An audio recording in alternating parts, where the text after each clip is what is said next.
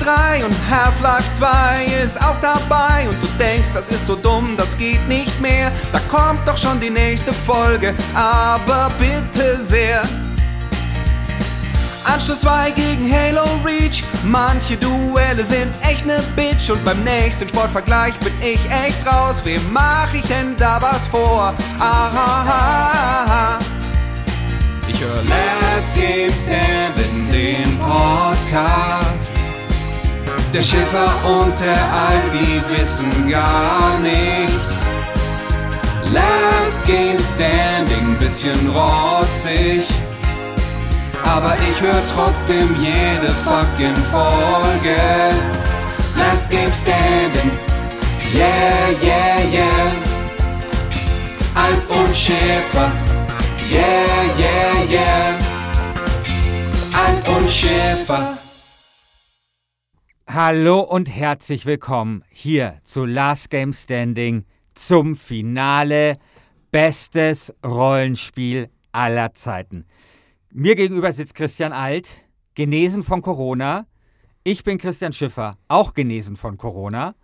Und diese beiden Erkrankungen hat ein bisschen dazu geführt, dass sich so ein bisschen diese Staffel etwas verlängert hat. Christian, wir haben diese Staffel, glaube ich, begonnen im November 2021.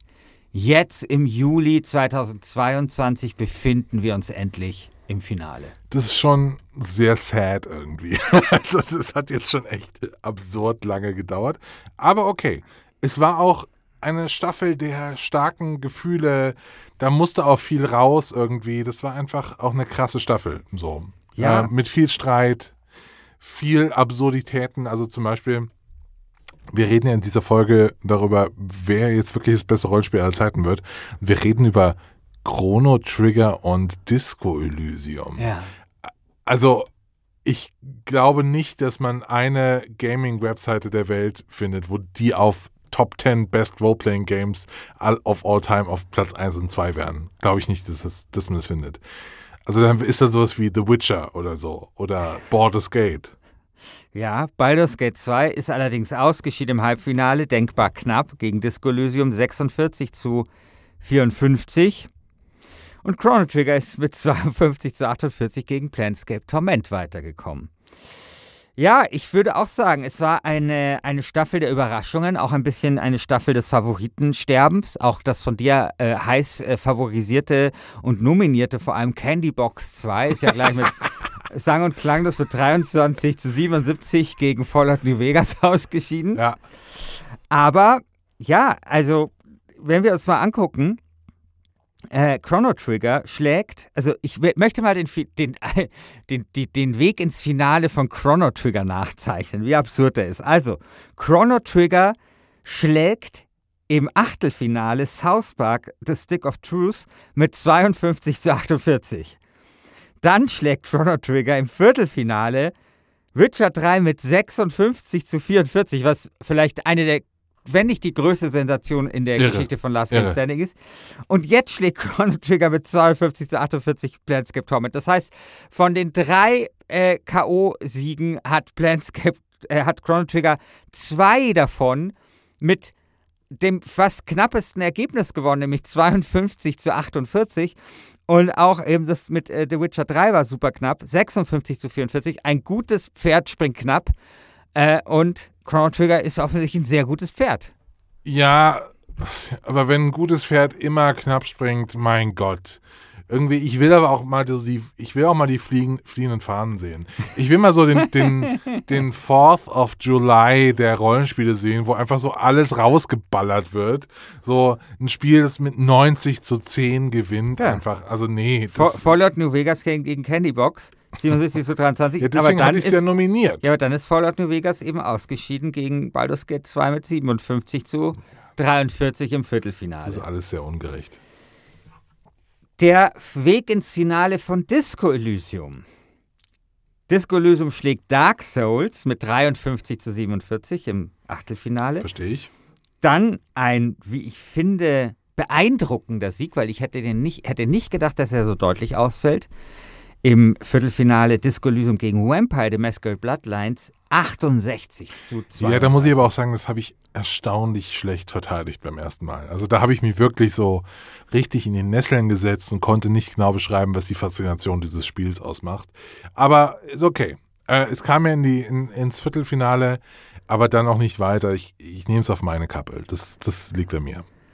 Ja, auf jeden Fall war das ein ja, sehr, sehr einfache, äh, sehr einfache Aufgabe für Disco Elysium.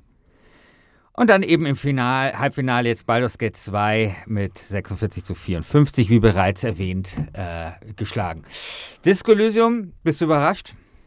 Ja, schon, weil das ist so, so ein kleines Nerdspiel, das muss eigentlich früher raus äh, äh, ausscheiden. Sorry. Also das, äh, nee, auch das gehört nicht da rein. Chrono Trigger gehört auch nicht da rein. Gib mir The Witcher 3 gegen irgendwie äh, Baldur's Gate 2, das ist ein anständiges Finale oder irgendein Fallout gegen Witcher 3 oder Oder ein Fallout gegen anderes Fallout. oder ein Skyrim gegen, gegen Skyrim HD Edition oder so. oh, bestes Skyrim, wenn man eine gute Staffel Boah. LGS.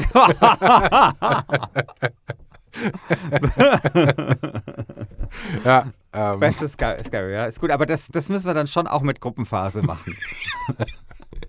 ja. äh, nee, also irgendwie, also ich freue mich für die beiden Spiele sehr. Ich freue mich vor allen Dingen irgendwie äh, für die EntwicklerInnen von Disco Elysium, dass sie jetzt den begehrtesten Preis der Videospielbranche ähm, heute vielleicht abräumen können. Äh, weil das ist ja so ein, so ein kleines Wunderprojekt. Also wir haben schon länger drüber gesprochen, äh, so ein kleines Team über die Welt verstreut. Der Typ kommt aus Estland. Und war Das nicht Alkoholiker? Alles, ja, ist alles Äh. ein bisschen verquast und keine Ahnung, irgendwie total heady. Und wer spielt überhaupt noch so ein Spiel in, in der heutigen Zeit? Gymnasiastenspiel. So, Ja, so ja. Wo, wo kommt das eigentlich her? Genau. Aber, also es freut mich natürlich für die sehr, aber ich hätte natürlich erwartet, dass hier so dass Bayern gegen Real Madrid irgendwie aufläuft und nicht ähm, ja und nicht die äh, die Fußballmannschaft des Deutsch-Leistungskurses ähm, vom Albrecht Dürer Gymnasium. Ja, es sind natürlich irgendwie, weißt du, das so, das so, ich meine, ist natürlich auch manchmal ein bisschen Lospech. Also der Elder Scrolls Morrowind ist ja gleich im Achtelfinale gegen Baldur's Gate 2 mit 51 zu 49 ausgeschieden.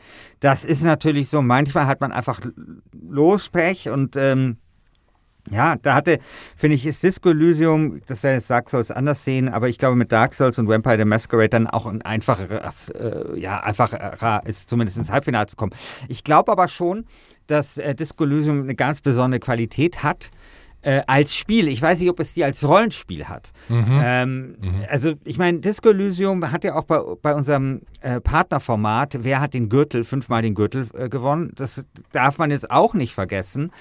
Und ich glaube, Disco Elysium ist ein Rollenspiel für Leute, die eigentlich keine Rollenspiele mögen. Und es ist aber zugleich ein Rollenspiel für Leute, die Rollenspiele. Es ist zugleich akzeptabel für Leute, die Rollenspiele mögen. Verstehst du? Ja. Das Ja. ist dieser Sweet Spot. Ich glaube, Disco Elysium, das, das, das ist so ein Spiel, da kann man sich drauf einigen. Das ist anders. Ich meine, weißt du, Baldur's Gate 2 finden viele Leute geil, aber das sind fast ausschließlich Leute, die Rollenspiele geil finden.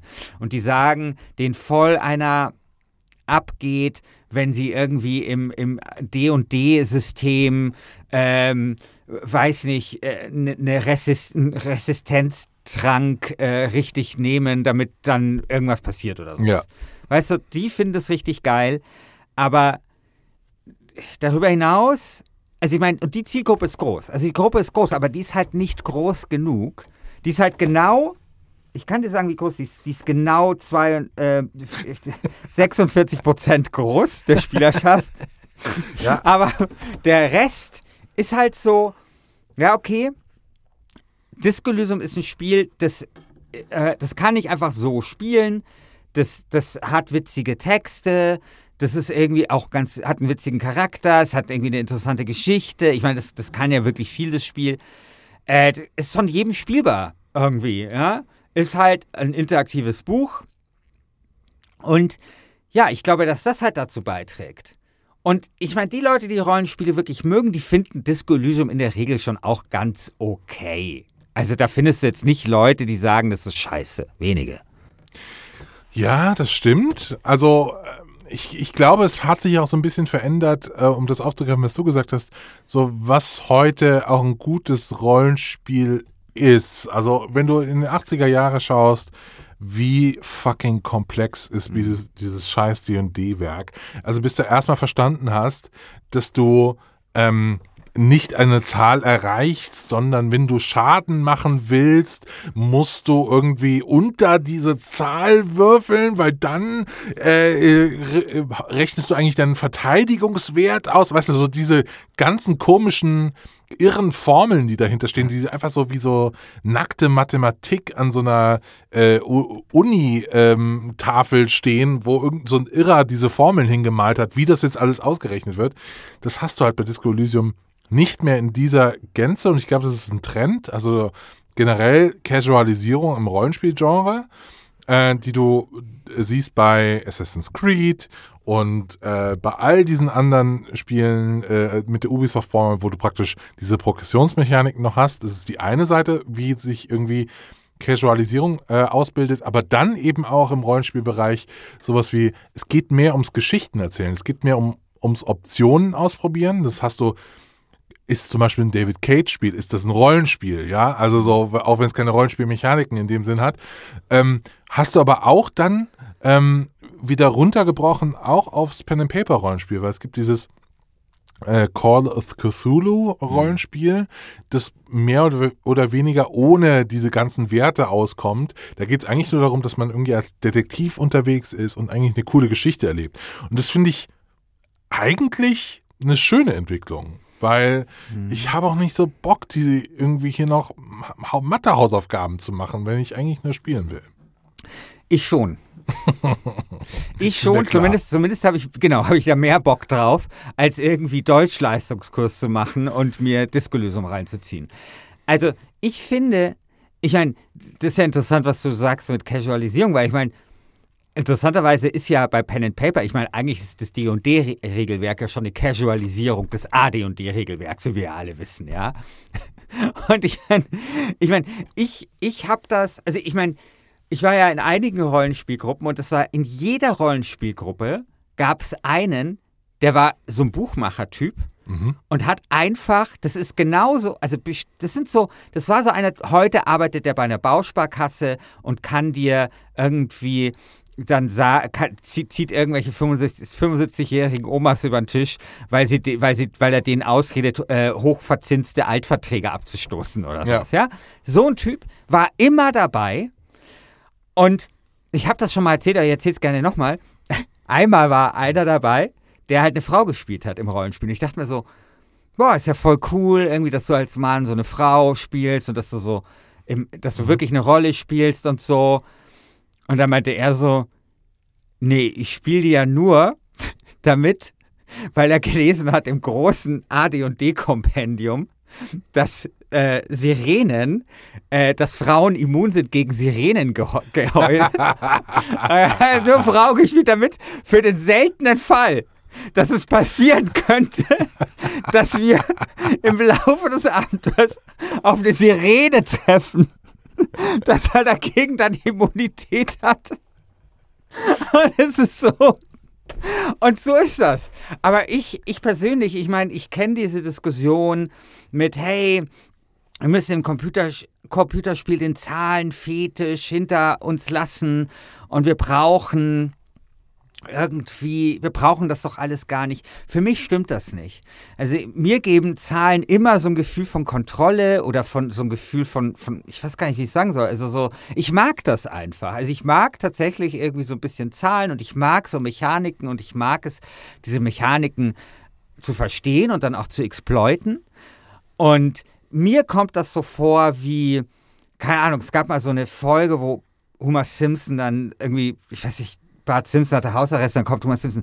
Aber du kannst doch, oder hat ihm Computerspiel verboten, aber du kannst doch alles mit deiner Fantasie und sowas, ja. Und nee, ich finde, man braucht schon ein bisschen mehr, finde ich. Ich, Ja. bra ich brauche ein bisschen mehr.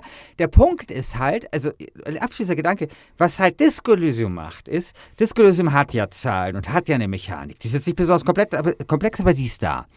Und was, finde ich, ein großer Verdienst von Disco Elysium ist, aber auch von so Spielen wie Tides of Numenera, ähm, also Torment Tides of Numenera oder jetzt dieses Vampire, The Masquerade Swan Song, warum man quasi diese Mechaniken immer nur auf Kampf gemünzt hat.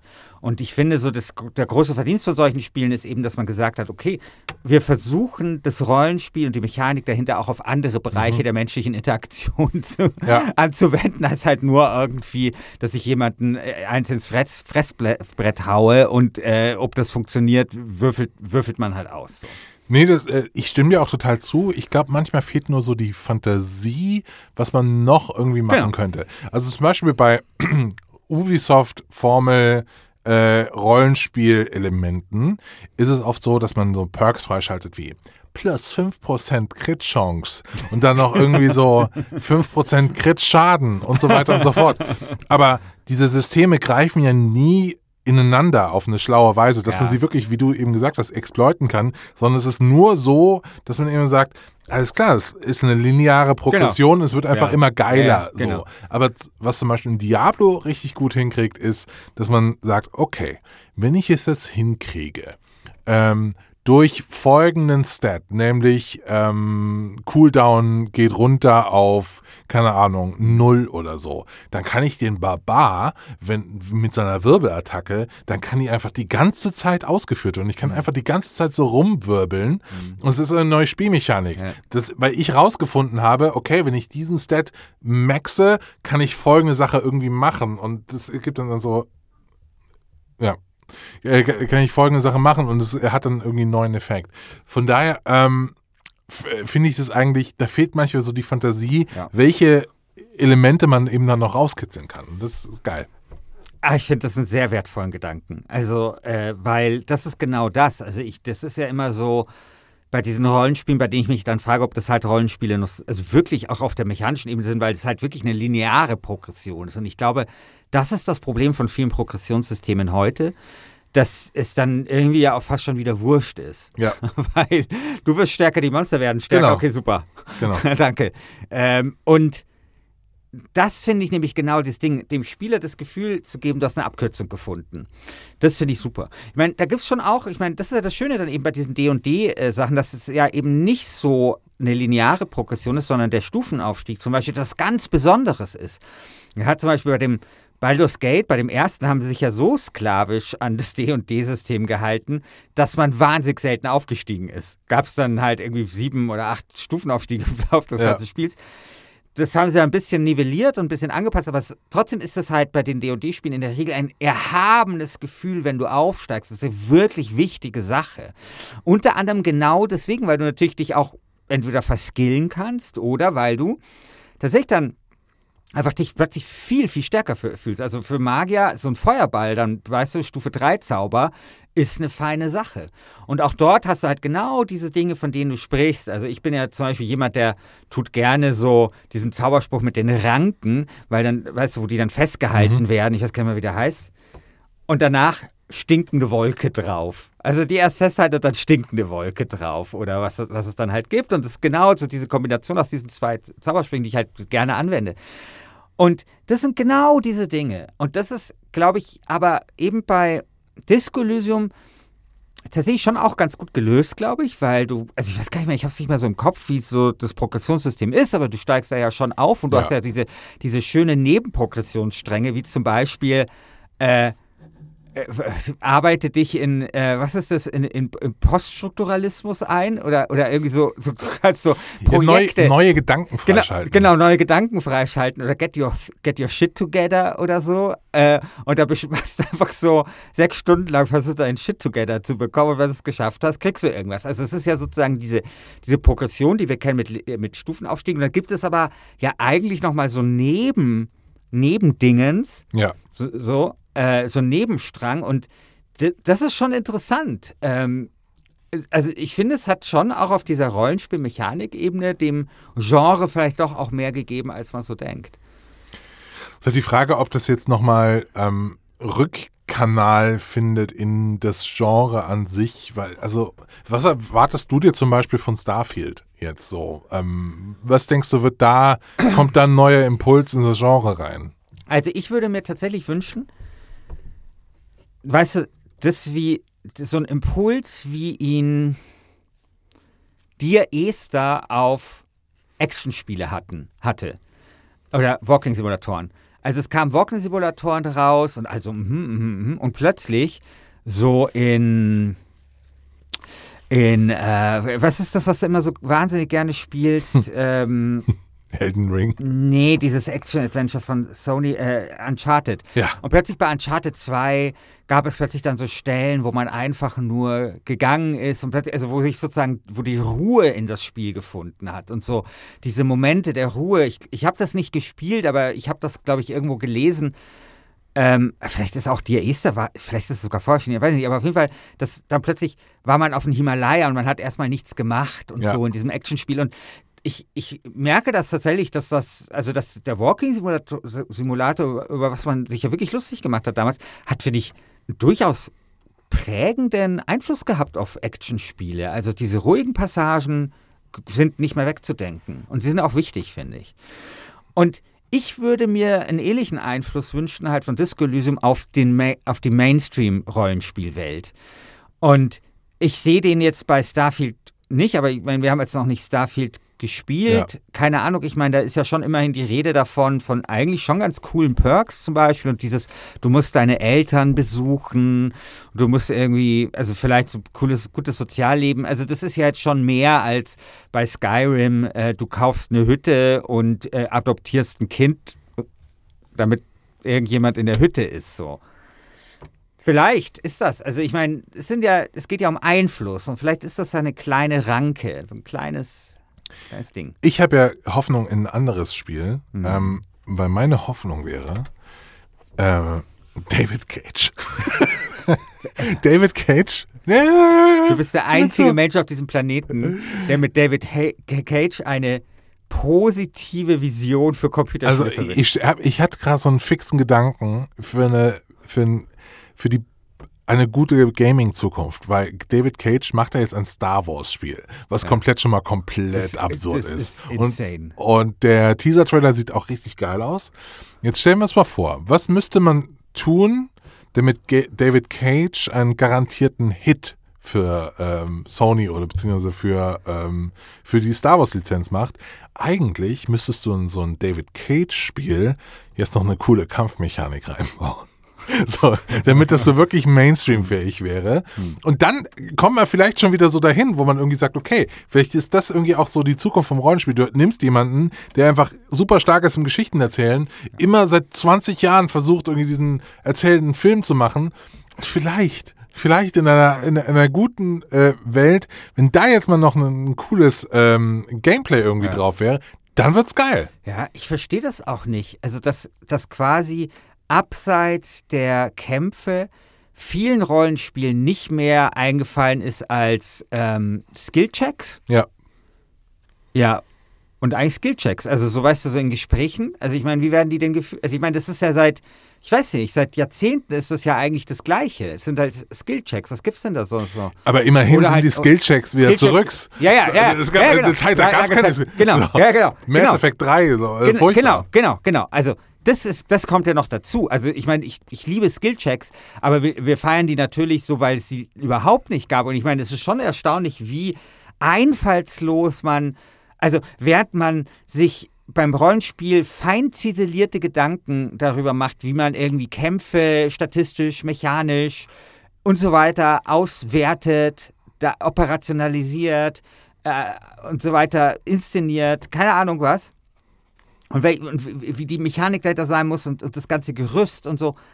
Und bei Gesprächen ist es halt, ja, okay, wenn du mehr als 23 hast in Intelligenz, Ja, gibt die Frau dir den Genau, Schlüssel. So, genau. also, ja. Und wenn du Glück hast, ist so, wenn du fünf in Intelligenz hast, kannst du dich kaum artikulieren. Das ist dann schon so, funny, äh, das kann man mal so einen Run das machen. ist aber super. ja, ich weiß, ich liebe das. Das, ist ganz toll. Ah, das war ganz, ich habe das mal bei, bei Fallout Genau. 2 gemacht. Das war Genau. so ein großer Spaß.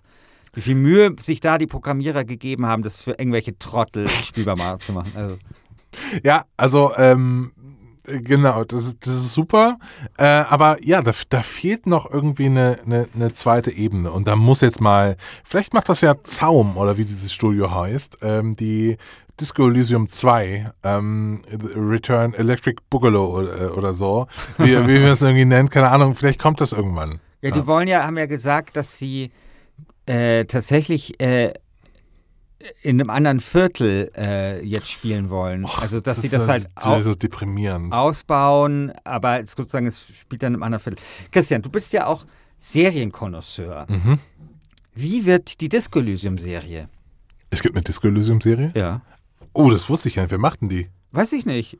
Ich dachte, ich dachte, dass, seit Monaten deine Gedanken um die Disco Elysium-Serie äh, Nee. kreisen.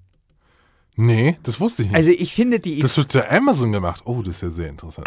Interesting. Ja, vor, vor allem, ich finde es sehr interessant, dass es eine Disco-Elysium-Serie gibt. Also ich finde das einen sehr interessanten Stoff. Und es war tatsächlich so, als ich das gespielt habe, habe ich mir, kam mir der Gedanke, wie cool wäre das als Film oder auch als Serie.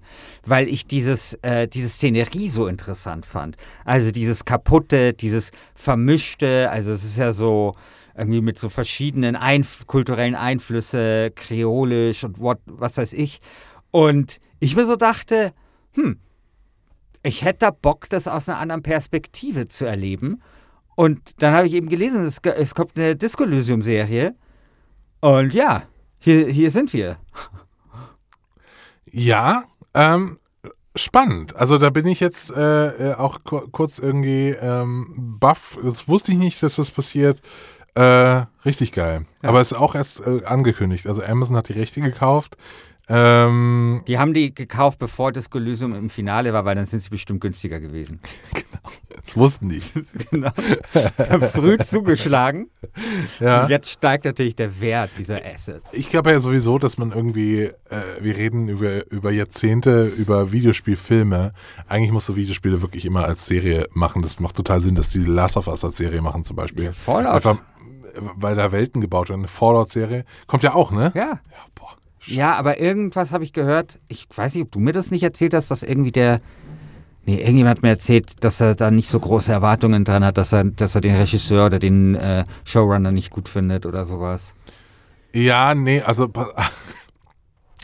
äh, das machen Lisa Joy und Jonathan Nolan, also der Bruder von Christopher Ja. Nolan, die haben ja zuletzt die Westworld-Serie gemacht und die, Ah, ja. da war die erste Staffel super und dann ging es das so richtig bergab. Und Jonathan Nolan, Nolan äh, neigt immer dazu, sehr, sehr verkopft zu sein und da habe ich, hab ich so ein bisschen Angst vor. Ja.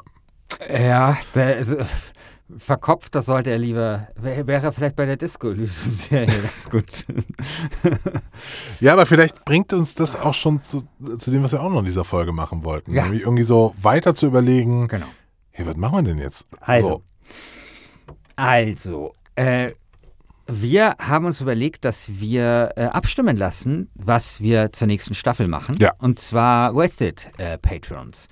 Wir haben ja bei, Waste, bei Patreon die Möglichkeit, äh, Dinge zur Abstimmung zu stellen und das würden wir da einfach mal machen. Und wir schlagen euch jetzt einfach mal drei Staffelideen vor. Also wir haben ja irgendwie ein langes Doc mit irgendwelchen Staffelideen. Christian und ich schreiben uns immer, irgendwie, das ist eine coole Staffel, das ist eine coole Bonusfolge, mein Gott. Also die Hälfte davon vergessen wir, Ja. manchmal schreiben wir es auf. Ne, nicht die Hälfte, 90 Prozent vergessen wir, manchmal schreiben wir es auf. Ähm, aber egal, also damit will ich sagen, an, an Ideen gibt es keinen Mangel und wir sagen jetzt einfach mal drei Stück. Und ihr könnt das gerne diskutieren im Forum. Wie gesagt, Abstimmung ist dann auf Patreon und dann sind wir gespannt, was da kommt. Ähm, ja, ich würde vielleicht jetzt mal den Anfang machen, wenn du magst. Sehr gern. Ich finde, äh, uns würde mal eine äh, Staffel Bestes deutsches Spiel gut zu Gesicht Das stehen. hatten wir ja schon. Nee, wir hatten, wir hatten Bestes Games-Bundesland. Hm.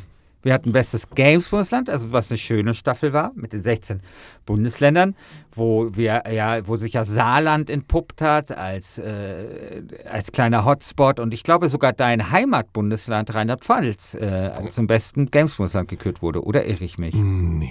Nee, das Nee, war, aber ich war es nicht im Finale?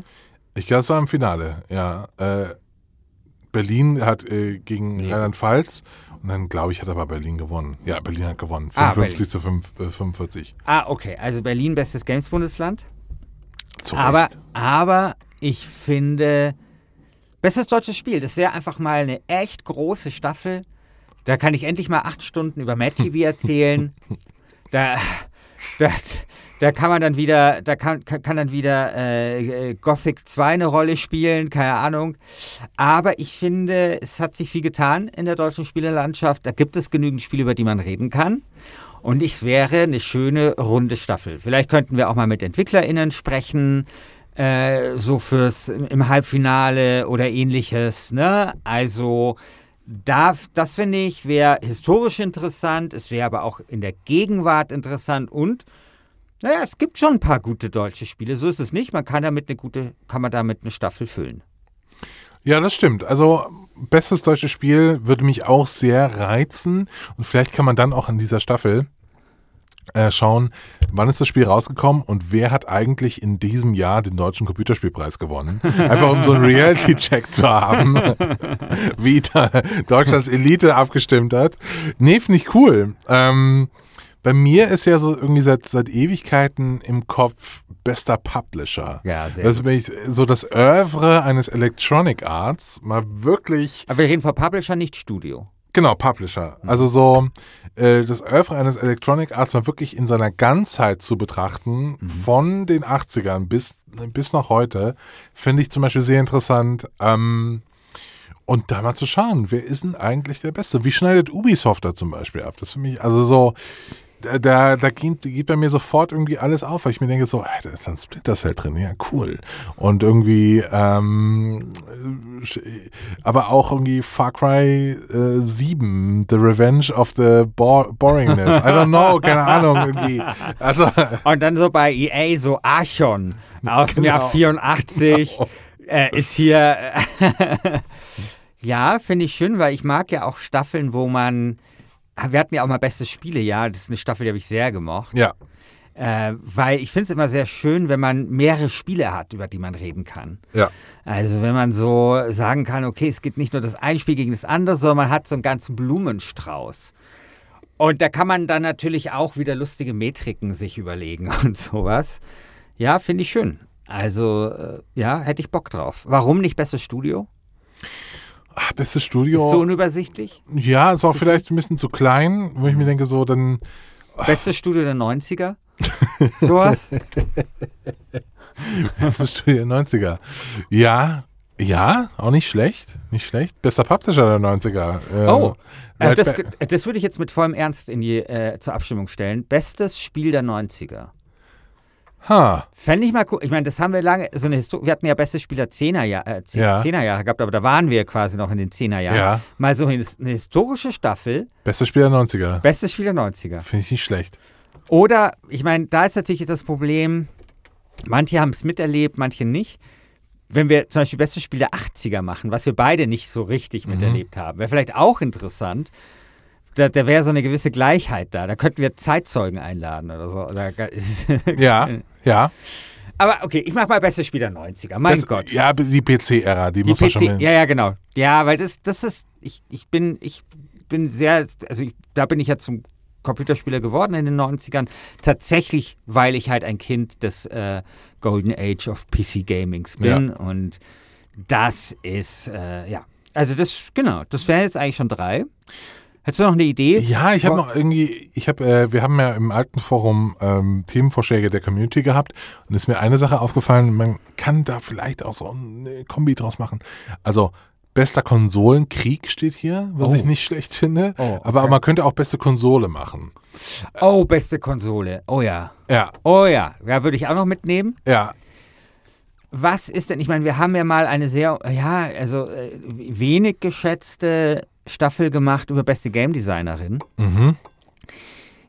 Äh, aber ich fand die Idee, mal was mit Personen zu machen oder über Personen, finde ich eigentlich immer noch schön. Also, ich weiß nicht, vielleicht nicht dieses Mal, aber vielleicht irgendwann mal, finde ich, könnten wir uns auch mal sowas vornehmen, wie so bester, bester Game Designer oder vielleicht auch sowas wie äh, beste Games Koryphäe oder sowas, weißt du, oder so, äh, so, so krasse, krasse Leute, Compu- die, die, halt das Medium Computerspiel in irgendeiner Form geprägt haben, dabei sind. ja, bester, Bester Spieleveteran.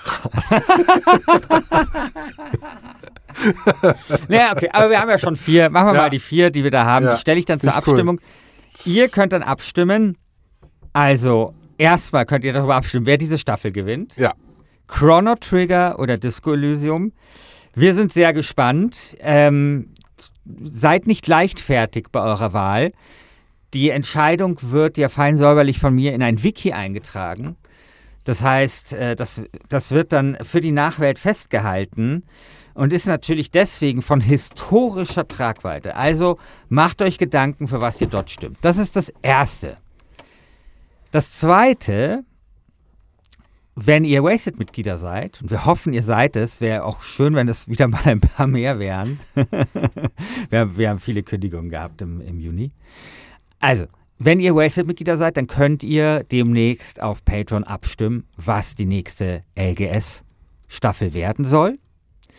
Und jetzt ganz zum Schluss gibt es nochmal etwas ganz Besonderes, denn es wird ein Plädoyer geben. Und zwar nicht von Christian und mir zu jetzt den beiden Spielen, sondern für eine ganz besondere äh, Person. Ich finde das so geil. Ich bin so gespannt, was jetzt passiert. Nämlich Kim. Wir haben ja bei uns bei Patreon die Möglichkeit, dass man uns auch 250 Euro geben kann als Firma. Und das hat eine Firma tatsächlich gemacht und das ist die Firma von eben Kim. Kim unterstützt uns, äh, also die Firma unterstützt uns mit 250 Euro, seitdem es halt Wasted gibt und dafür sind wir unfassbar dankbar. Also, weil, wie gesagt, das Geld ist knapp und da machen halt 250 Euro machen halt krassen Unterschied aus. Also wirklich. Ähm, und ich äh, in dem in dem äh, in dem in der Patreon-Beschreibung steht, dass ich irgendwie, also dass wir die, die, Firma irgendwie in, in Portfolio Royal er, äh, erwähnen, ist als totaler Unsinn, sondern äh, wir haben das geändert, nämlich äh, eine Firma, die uns da unterstützt, bekommt von mir ein Plädoyer. Und deswegen werde ich jetzt ein Plädoyer halten auf eine Firma namens äh, Soyblock, eben die Firma von Kim. Ja. Vielen Dank, lieber Kim. Und hier kommt dein persönliches Plädoyer. Liebe Wasted Community, ich möchte nur mal eine Frage in den Raum werfen. Was wäre die Welt eigentlich ohne Düsseldorf?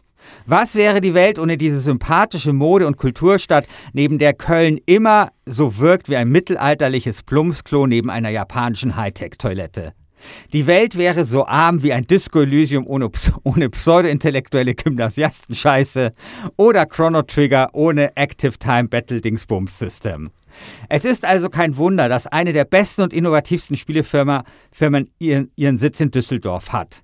Eine Spielefirma, von der ihr vermutlich noch nie etwas gehört habt, aber 1976 hatte ja auch noch kaum jemand von Apple gehört und 1890 auch kaum jemand von Nintendo und es gibt ja sogar Leute, die im Jahr 2022 immer noch nie von Last Game Standing gehört haben.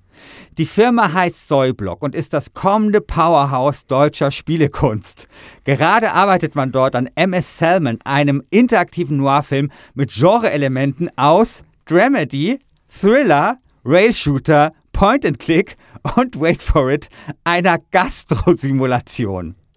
Normalerweise schließe ich mein Plädoyer immer mit einem Wahlaufruf, aber diesmal möchte ich diese Staffel mit einem Spieleaufruf beenden.